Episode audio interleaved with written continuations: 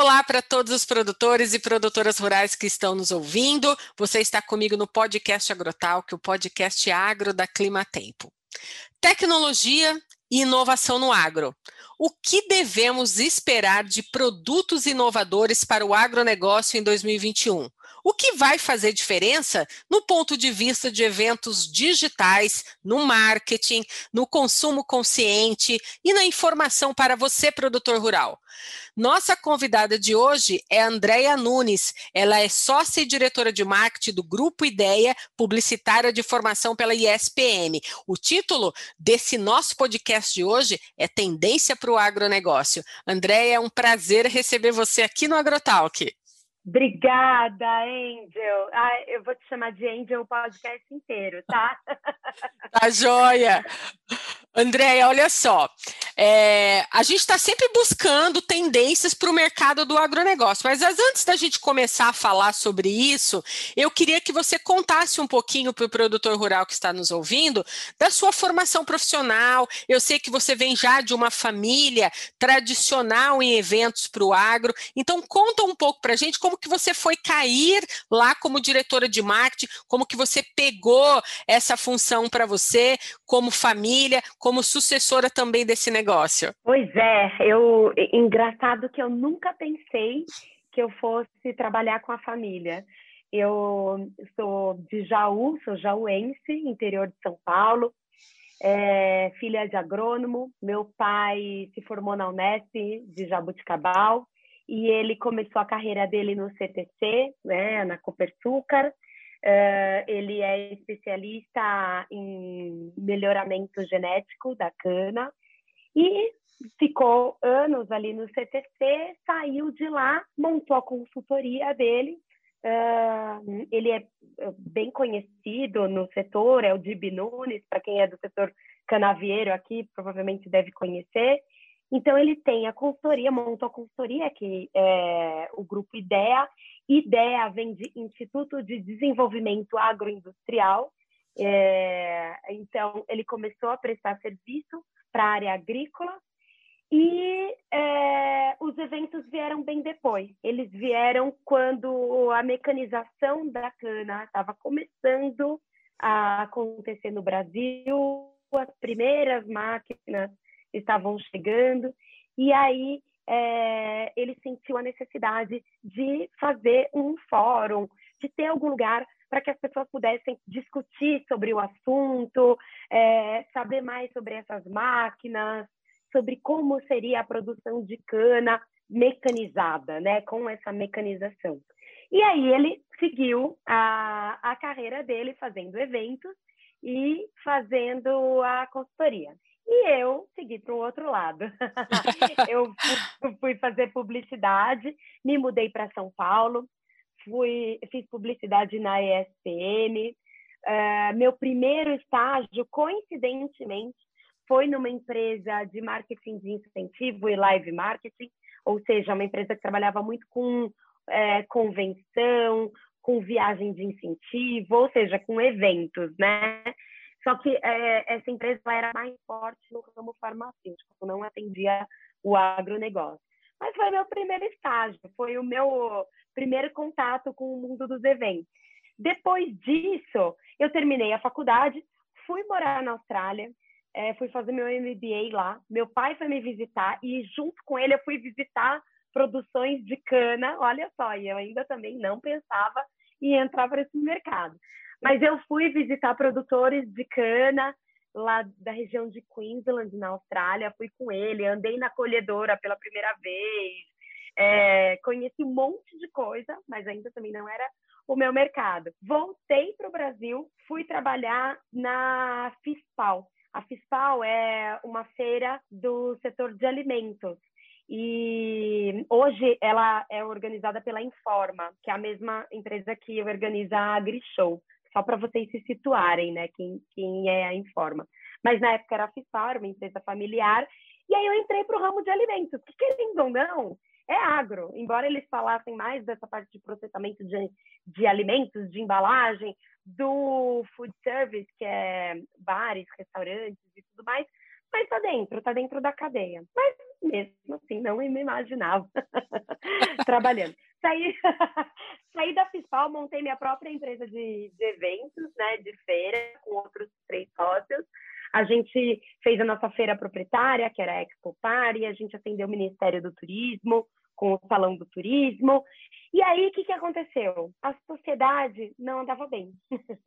eu sou, tenho, sou super é, amiga da minha ex-sócia, mas os outros dois sócios, sociedade é aquele negócio. Pode dar certo, como pode não dar, depende muito, não só da maneira de trabalhar, mas da filosofia de cada um, do que cada um pensa. E aí a sociedade não ia bem, a gente já estava conversando em é, terminar essa sociedade depois que entregasse a feira do turismo, né, o salão do turismo. E ao mesmo tempo, o meu pai ele estava organizando o nosso seminário de mecanização, aquele evento tradicional, e ele perdeu uma parte da equipe. Ele também é, tinha um sócio ele e o sócio separaram a sociedade, ele ficou com a parte dos eventos, o sócio ficou com a, a revista, que a gente tinha uma revista, que era Ideia News. Então, uma parte da equipe foi para um lado, outra parte ficou com ele.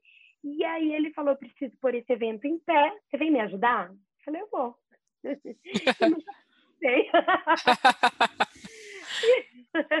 e aí foi aí que eu comecei, entrei no agronegócio cabeça, foi é, engraçado, eu não me via como uma pessoa do agro por ser publicitária, por morar numa cidade grande, mas hoje eu amo de paixão o agro, eu amo o meu setor canavieiro, embora a gente brinque que é o setor mais pobre do agro, é o primo pobre, mas não é não, tem, tem um potencial gigantesco. Andréia, em meio à pandemia, né? 2020 veio aí com tudo, né? Um ano para ser esquecido, né? Ah, nossa. Só que, só que o agronegócio ele não parou um minuto e rapidamente toda a cadeia do agro correu para transformar todo o planejamento que tinha realizado. E aí vem também esse planejamento para eventos, né? É, a gente sabe que do Brasil todo, a cidade de São Paulo é a cidade que concentra os maiores eventos agro, agros né, do país e assim uma quantidade de eventos também estrondosa em outros mercados. E aí veio aí essa pandemia, as webinars e as lives começaram a pipocar na frente da tela aqui do computador. Hoje em dia são tantas que é necessário a gente peneirar o que a gente vai ver. E aí, bem, Isso. diante disso tudo, a gente já está aí chegando ao final de 2020. E eu quero saber de você, que é especialista em eventos, como você viu a transformação do cenário do presencial para o virtual? Pois é, Angela. É, foi um ano de muito aprendizado. No começo de março, a gente, quando as coisas começaram a fechar na China, é, nos Estados Unidos um pouco, nos Estados Unidos nem tanto, mas mais Europa e China, é, eu lembro que meu pai falou assim, vai acontecer a mesma coisa no Brasil, o que, que a gente vai fazer? E aí foi um momento de bastante insegurança, porque a gente estava às vésperas do seminário de mecanização, de novo ele, é, às vésperas do nosso seminário de mecanização, ele prontinho. Um, e a gente tinha essa decisão para tomar e nós decidimos, ok, não vamos realizar o seminário de mecanização. E o que, que a gente vai fazer? Porque eu acho que todas as empresas de evento, não só do agronegócio, mas todas as empresas de que organizam eventos em geral, se confrontaram com esse dilema. O que, que a gente faz? A gente dispensa os funcionários? Como é que a gente vai fazer? E aí nós falamos assim, bom, vamos segurar todo mundo, é, renegociar o que a gente puder renegociar de fornecedor e tudo mais. E vamos pensar. Enquanto isso, começou a pipocar as lives e os webinars. Uh, gente que nunca tinha feito evento na vida resolveu fazer no modo digital. É, e a gente começou a falar assim, bom, isso é uma canibalização do mercado, né, de eventos, porque eu eu cobro é, para o participante, porque eu tenho toda uma curadoria de conteúdo, eu tenho eu pago por uma estrutura muito grande, muito confortável, isso falando no evento presencial. No digital é tudo gratuito, é tudo, o pessoal liga uma câmera num lugar, uma câmera em outro e se faz um evento. Então, a gente demorou um pouquinho, uns dois meses, pensando em o que fazer para se diferenciar do, do, desse segmento de live e webinar. E aí, o que, que a gente fez? Uh, nós olhamos, a gente tem seis eventos proprietários no ano. A gente olhou para os nossos seis eventos e a gente é, pegou o evento que fazia maior sentido de acontecer, que normalmente é meu último evento do ano, que é o Seminário de Produtividade e Redução de Custos, e a gente trouxe ele para o primeiro semestre. Primeiro porque o tema era muito forte, todo mundo naquele momento estava querendo reduzir custos e trabalhar a produtividade a seu favor, né? Porque é uma coisa muito ligada com a outra. Às vezes você aumenta a produtividade e seu custo automaticamente cai. Então a gente falou, bom, vamos trabalhar com o que, primeiro, com o que o, o, o mercado quer, com o que o produtor quer, com o que as usinas estão querendo, que era essa redução de custos, era geração de caixa.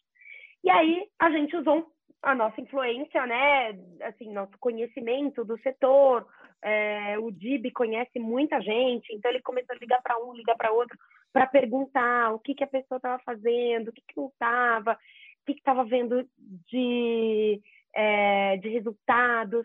E a gente reuniu todo mundo e fez esse primeiro evento, só que não em formato de webinar. A gente pegou uma plataforma de uma plataforma EAD, né, de ensino à distância, só que ela é toda gamificada. Então a gente transformou o nosso primeiro evento do, de 2020, o Redução de Custos, em um game, em um jogo. Por quê? Porque a gente também começou a observar muito o comportamento das pessoas na frente de uma tela. E a gente viu que, embora tivesse muita live, muito webinar, a dispersão era muito grande.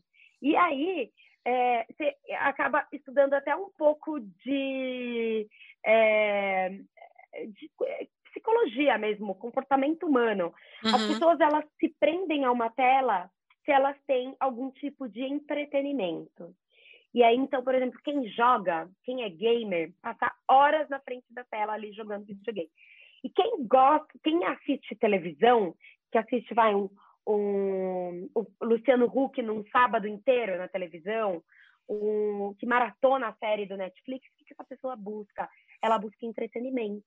Então, a gente tentou unir um pouco desses dois mundos para fazer, é, transformar um evento num curso em formato de game para oferecer essa dinâmica, esse entretenimento e fazer com que as fases que, é, que eram as, que são as palestras que, e após cada palestra a gente criou uma dinâmica, um jogo para fazer com que essa jornada de conhecimento fosse gostosa para quem está para o participante e não fosse mais uma live, né? Então, assim, é, eu acho que a gente foi bem sucedido nesse é, nesse formato.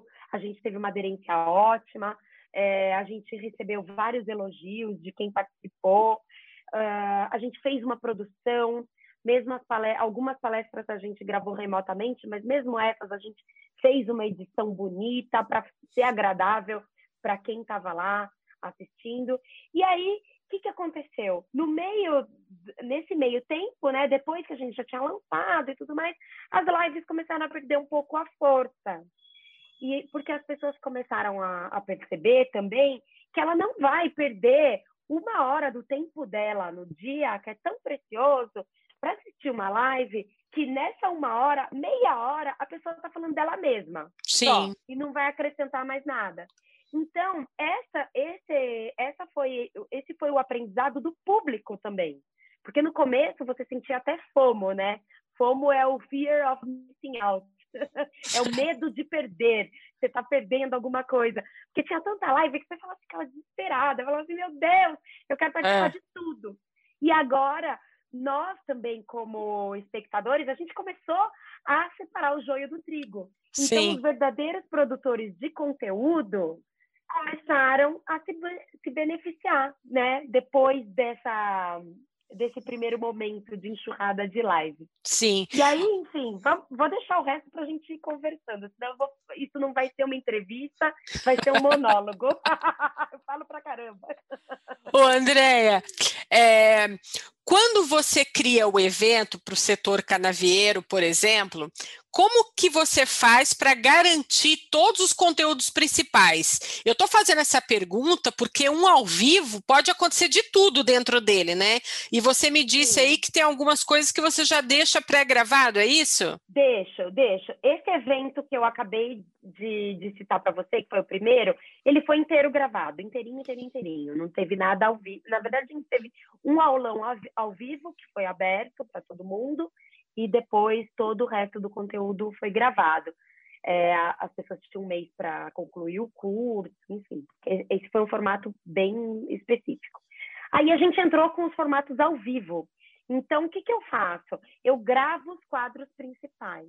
Porque deu algum problema no link de transmissão, eu tenho os quadros e eu jogo para o YouTube. Sim. Vou jogando um em seguida do outro no YouTube. Então, assim, eu garanto os quadros principais é mais custo, custa muito mais caro, porque a gente tem mais diárias de estúdio, a gente tem toda uma produção prévia.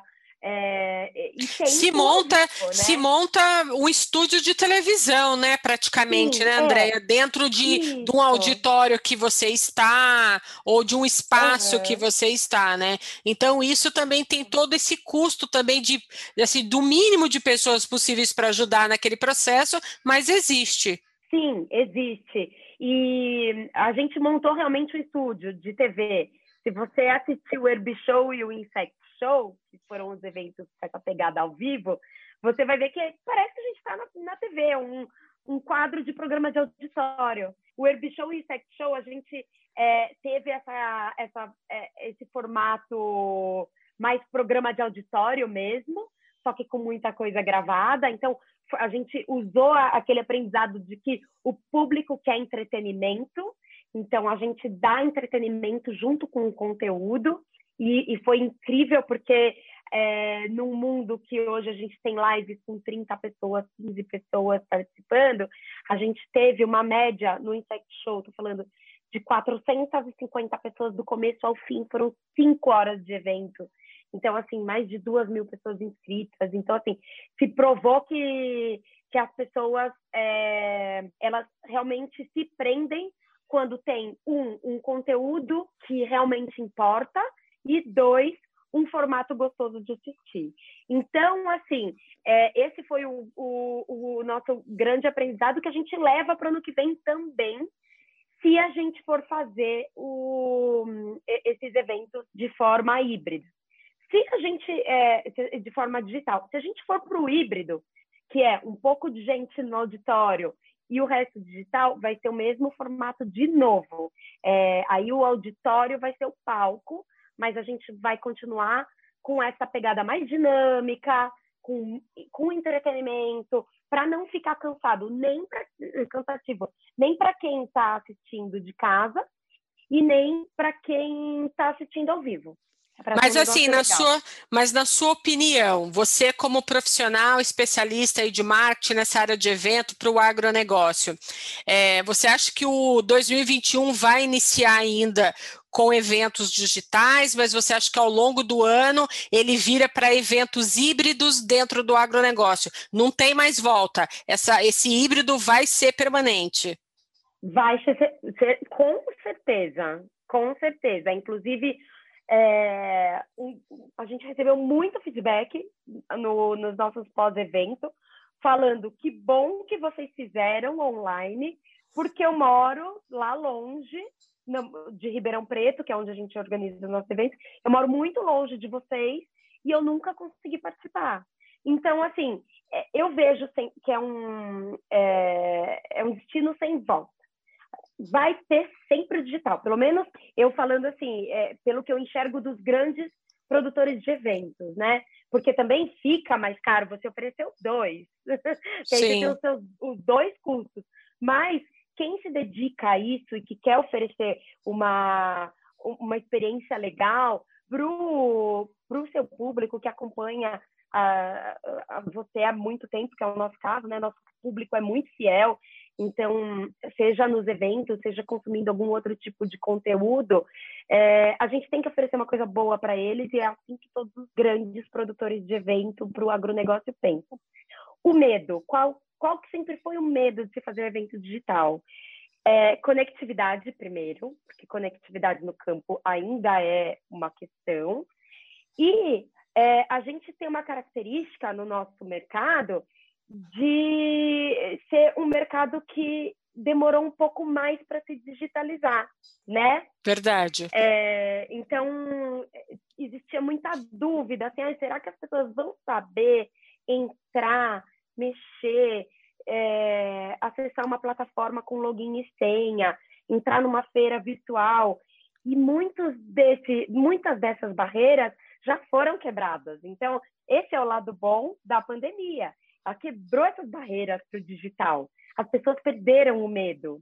Eu tenho um público muito é, sênior, com 60 anos também, acompanha a gente. E mesmo esse público, que é um público mais resistente, eu falo pela minha própria, pela observação da minha própria família até.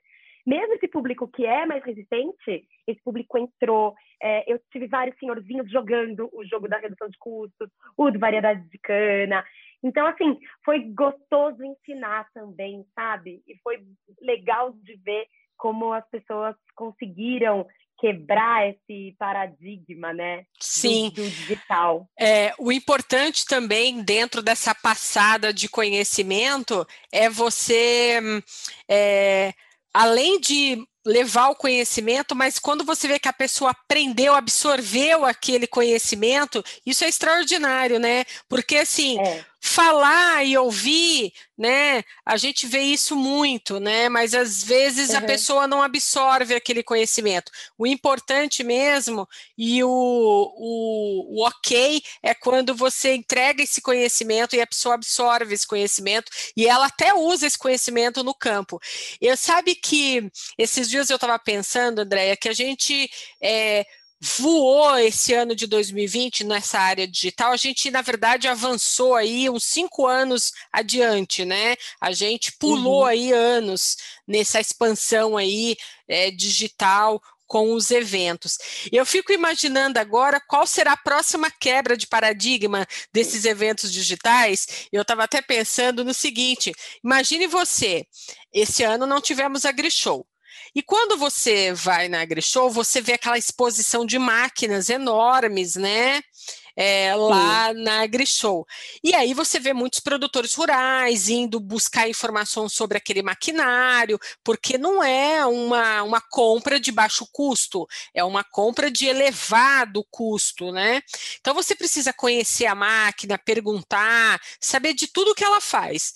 Então agora você imagina uma quebra de paradigma de um evento digital mostrando esse maquinário da onde o produtor pode olhar ele por dentro de forma digital e interagir com alguém ali, com um vendedor, ou no chat, ou ao vivo, sobre aquele maquinário. Vai ser uma coisa assim extraordinária. Eu acho que é, a gente vai ver isso acontecer.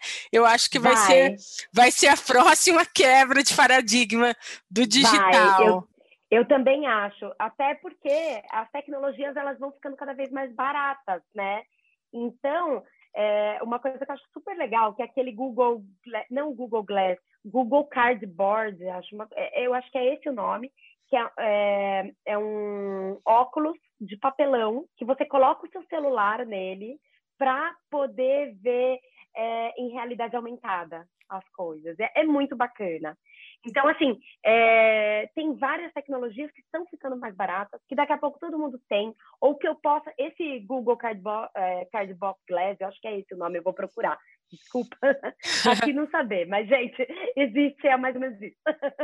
mas isso aí, por exemplo, é barato, eu posso personalizar com a minha marca, mandar para um, o meu cliente e falar para ele acessar um vídeo tal com aquele óculos de papelão, ele acessa no celular e aí ele entra numa uma realidade, ele vê uma realidade virtual, uma, uma realidade aumentada de uma máquina e tudo mais.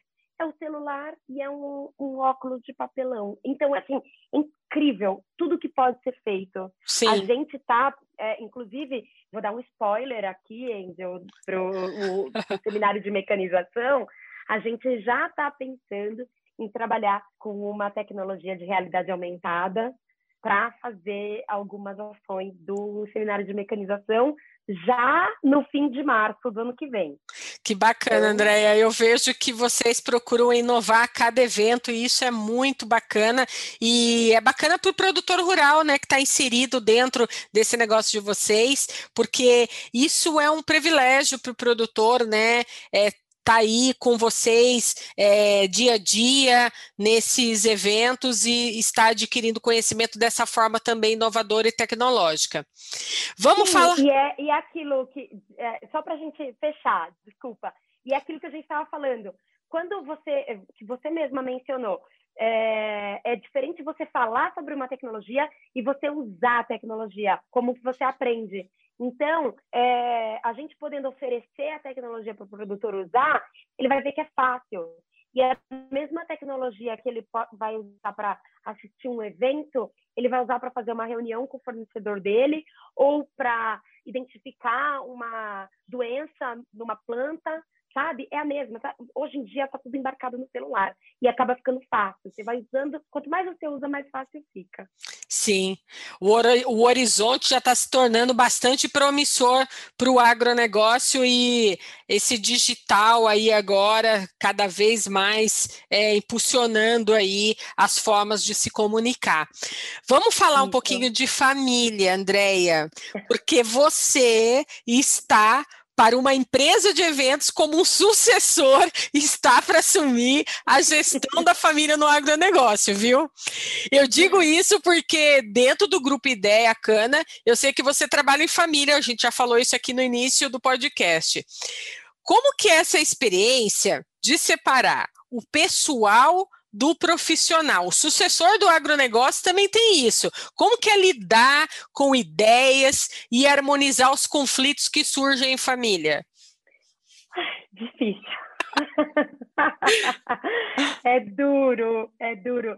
É, a gente aprende, tá? O, eu acredito que os sucessores devem ter o mesmo sentimento que o meu, que é a gente, às vezes, conversar com a geração anterior e a geração anterior não entender nada do que você está falando, né? É, mas no começo foi muito mais difícil. É, eu vivia em pé de guerra na, com a minha família, assim, tinha sempre umas explosões, umas brigas. Eu já pedi, quando eu ainda não era sócia do Ideia, eu pedi demissão que umas dez vezes pro meu pai.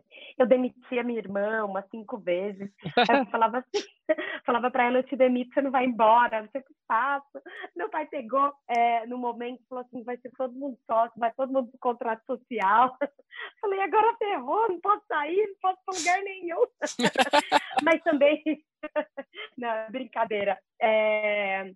Mas o que, que aconteceu? A gente começou a se respeitar muito, sabe?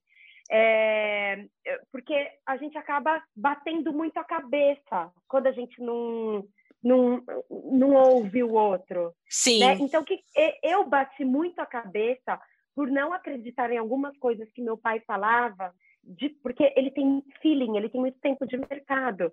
E, e, e eu falava assim, não, besteira, não é mais assim e tal. E, e eu ia lá e quebrava a minha cabeça. E, e, meu pai é a mesma coisa. Ele, por ter essa, é, essa ideia do setor dele, de uma certa da, da maneira com que ele, que ele conheceu quando ele entrou, ele também bateu a cabeça, muitas vezes, quando ele achou que não, isso é moderno demais, isso não vai dar certo. E aí, é, ou, ou você aprende na, no amor, ou você aprende na dor. Então, a gente teve muito aprendizado na dor, mas a gente teve muito aprendizado no amor também, que é aí a gente conseguir alguns avanços, algumas negociações com dados.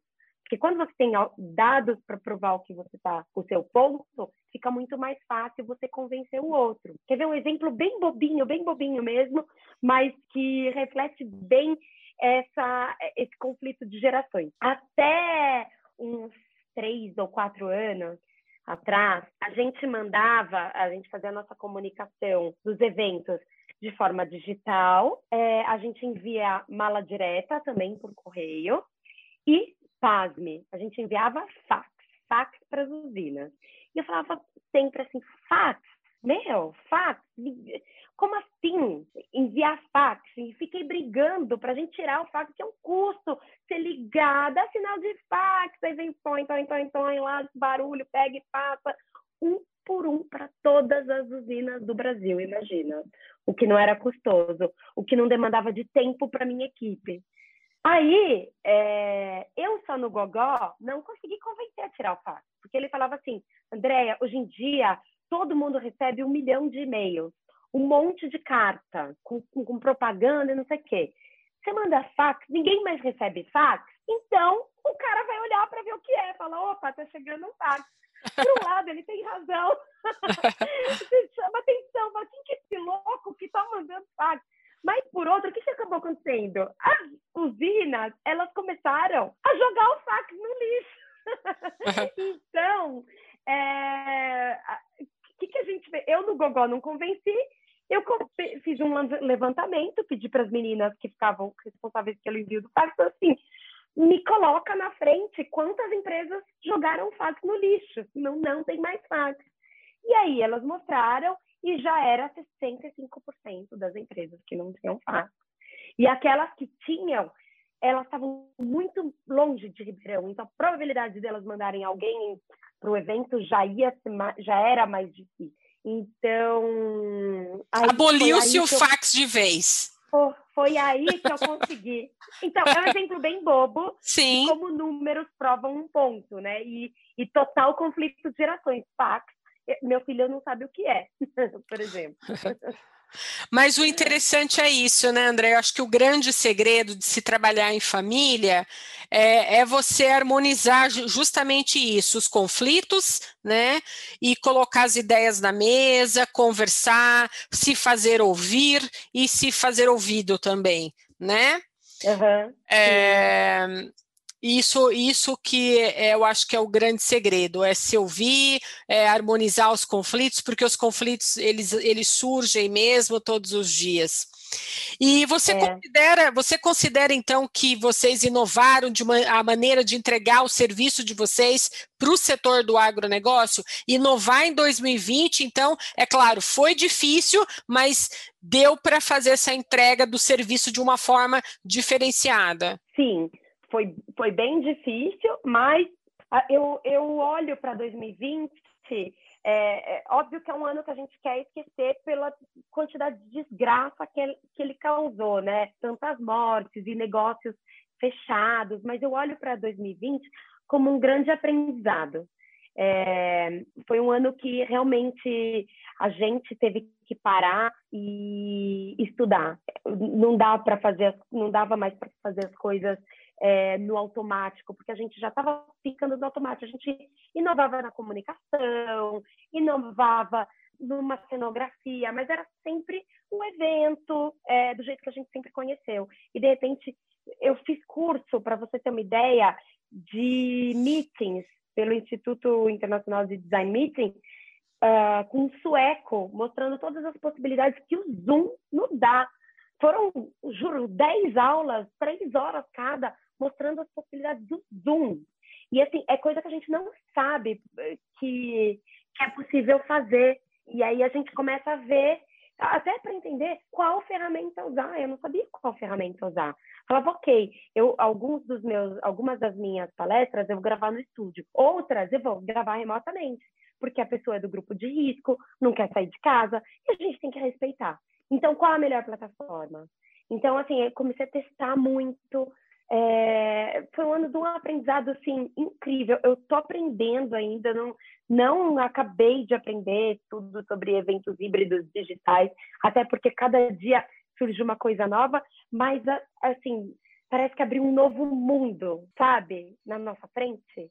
Abriu-se um, o portal de Nárnia, e aí você começa a, a, a pensar em tecnologias, incluir algumas tecnologias na sua vida, no seu dia a dia, na sua entrega e você não pensava nisso antes, elas não faziam parte da sua vida.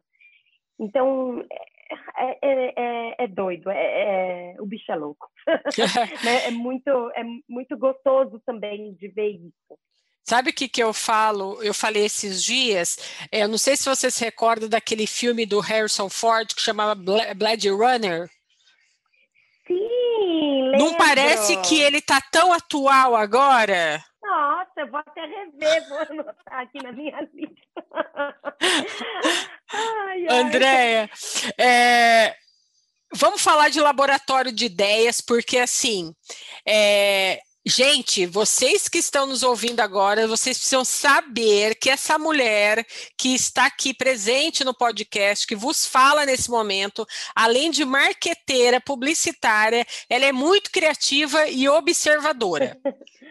Eu sigo seu perfil no Instagram, Andréia Nunes Lab, e vi que você procura promover e trazer o conhecimento, as novidades para o campo, para o produtor rural em matéria de tecnologia, ideia, informações, lançamento. Você fala de estratégia de marca, enfim, tudo que é novidade no mercado e tendência para o agro, você está ali colocando também. E você trata isso, André, com bom humor. Onde que você busca esses insights? então, eu sou muito curiosa, né?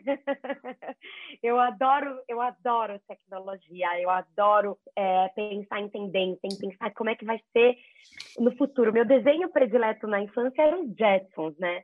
Então, né, a partir daí você já começa o Jetsons e Jen e as hologramas, que quase ninguém lembra, que ela criava hologramas através do brinco, enfim, deixa isso para lá.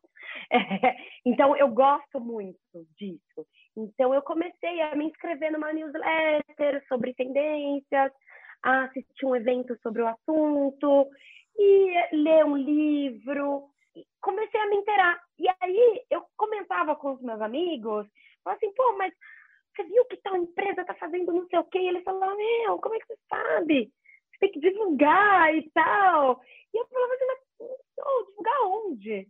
E aí eu criei o, esse perfil do Instagram, andreanunes.lab, lab vem de laboratório, até pra, porque ele é também o meu próprio laboratório.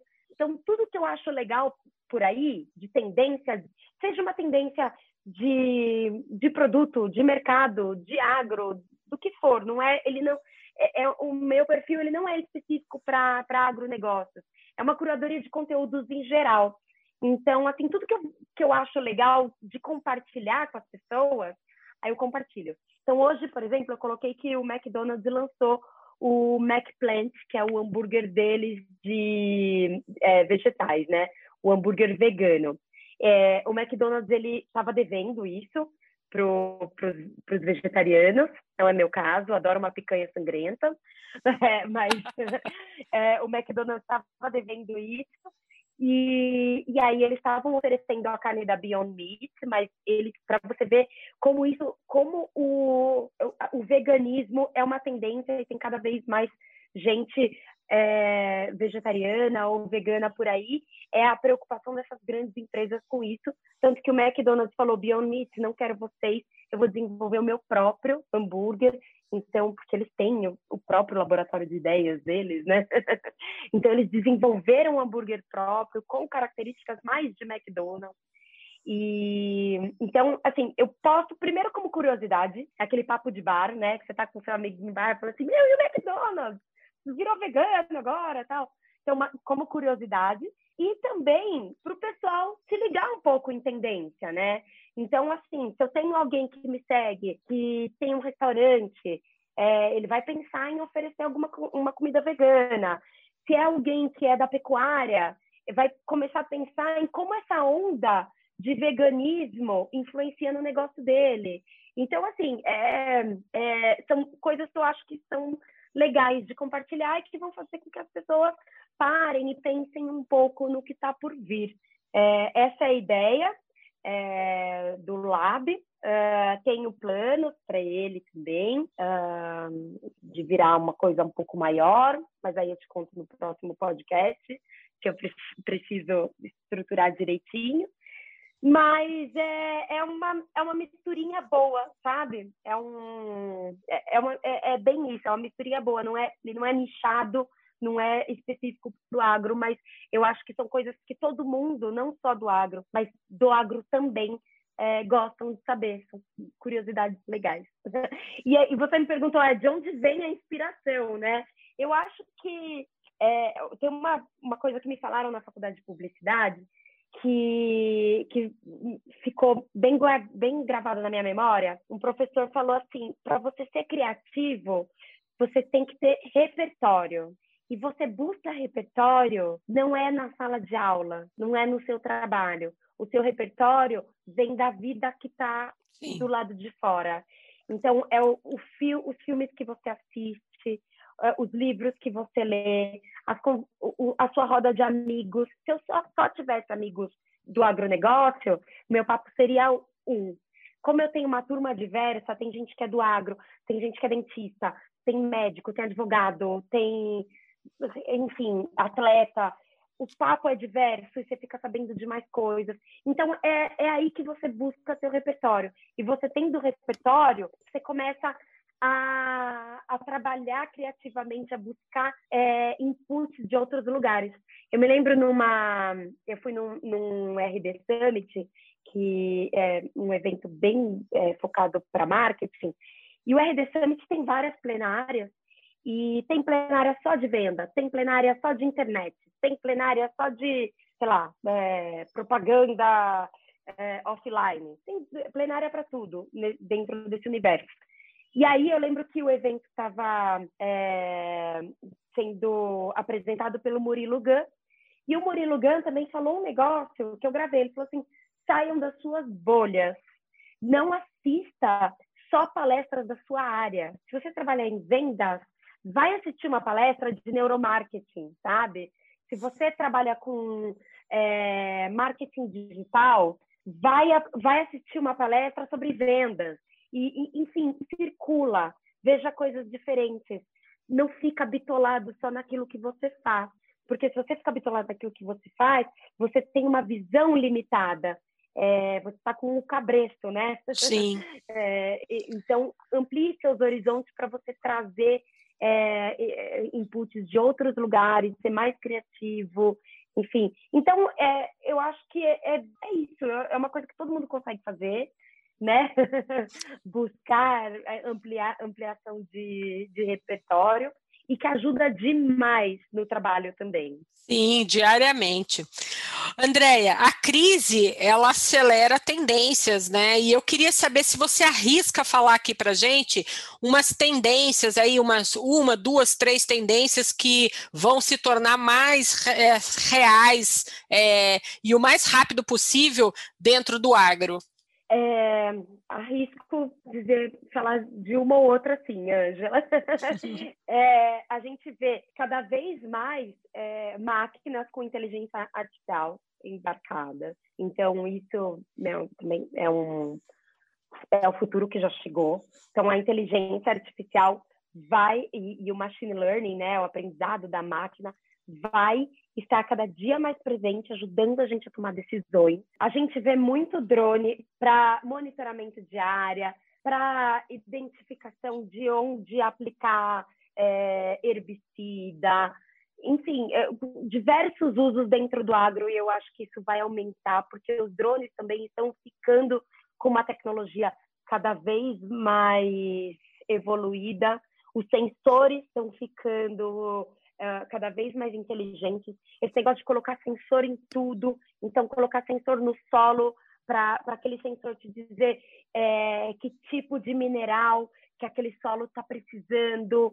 qual o nível de umidade dele, enfim, você vai temperatura, temperatura, então sensor para todo lado.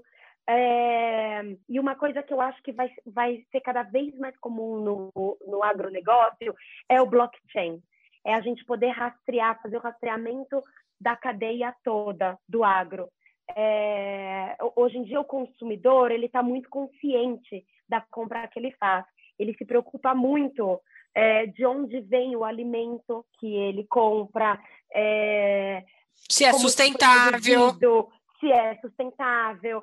Então, ele vai poder escanear, logo, logo ele com o celular dele, vai poder escanear no supermercado um código de barras que vai dar toda, todo o caminho dele, quantas pessoas estão envolvidas nesse processo, ele vai ver é, quem é o tiozinho que produz a laranja no interior de, do estado de São Paulo, é, ou então aquela fazenda grande, aquele produtor grande que emprega não sei quantas pessoas e que preserva também uma área. Blockchain, é, ele vem para dar segurança para o produtor, para o comprador, né, para o intermediário, uh, para o é, comprador final, o consumidor, para o consumidor, ou seja, é, eu acho que cada vez mais a gente vai se beneficiar dessa tecnologia. Então, isso para citar algumas que eu vejo assim, de mais forte. André, a gente está chegando já no final do nosso podcast Agrotal, que o tempo passa rápido aqui, você viu o bate-papo, né? muito! Que delícia! E eu também falo bem pouquinho, então não tomo tempo de ninguém. Eu costumo, aqui no final do podcast, fazer um ping-pong com o meu entrevistado. Eu seleciono tá. aqui cinco palavras é, que foram destaque aqui dentro do podcast Agrotal, que é o logo do nosso bate-papo, e aí eu vou te falar essa palavra e você vai me responder o que, que essa palavra te transmite, o que, que você acha disso, tá certo? Tá. Vamos começar Vamos o nosso ping-pong então. A primeira palavra, que na verdade não é uma, é duas, é trabalho em família. Difícil, mas recompensador. A segunda, cana. Energia. Mercado digital. Disrupção. Inovação. Necessidade. Eventos agro. Amor! Ai, Andréia, foi muito bacana te receber aqui no AgroTalk. Já faz um Ai, tempo que eu estou querendo trazer essa sua jovialidade aqui para o AgroTalk, esse seu, essa sua sua experiência com o evento, esse seu humor, isso aqui nos enriquece bastante, essas informações que você traz para a gente aqui, e esse conhecimento para a gente saber o que, que vem por aí para 2021 em matéria de eventos agro. Eu acho que o produtor rural que recebe também inúmeros convites para eventos, eu acho que fica claro para ele aqui que ano que vem também tem esse desafio aí da gente saber quais são os eventos presenciais, híbridos e, e só 100% digital que a gente vai ter por aí em 2021. É isso aí. É, se eu puder deixar um recado aqui para todo mundo é não tenham medo da tecnologia. Abracem a tecnologia. Ela vai ficando cada vez mais fácil. E também, né, os filhos aí dos produtores rurais que estão com eles também, é bom também ter essa parceria, se fazer ouvir, porque é legal você juntar a experiência do, do da família, né, expertise da família de anos, com a jovialidade, né, dos jovens que estão trazendo aí e são mais disruptivos, como você nos disse, né? Sim, é, mas o, o jovem, ele também tem uma característica é, que era muito minha quando eu comecei a trabalhar com, com o meu pai, que era ser pedante. Não é uma característica legal, mas a gente pensa que ah, é, meu pai já está mais velho, ele não entende disso, ele não sabe das coisas. Não, dê um passo para trás escuta teu velho, escuta tua velha, que eles têm muito, muito para te ensinar. E aí você pega todo esse conhecimento e aí você une com o seu para transformar em alguma coisa nova, mas que atenda assim o mercado que a sua família já tanto conhece. Andréia, um grande abraço. Passe para o seu pai de Nunes o meu abraço. É um ano incrível aí para o grupo Ideia e que vocês venham aí trazendo mais inovações, fechando o ano com essa inovação e vindo com ideias bacanas aí para 2021. Obrigado pelo seu tempo aqui no podcast Agrotalk conosco, trazendo o seu conhecimento. Obrigada, foi um super prazer. Eu que te agradeço. Que delícia de bate-papo. Espero ter realmente conseguido passar alguma mensagem bacana para os seus ouvintes. Foi um super prazer, amei. Eu te vejo aqui então em outras oportunidades. Até mais, viu? Fechado. Tchau. Tchau, tchau.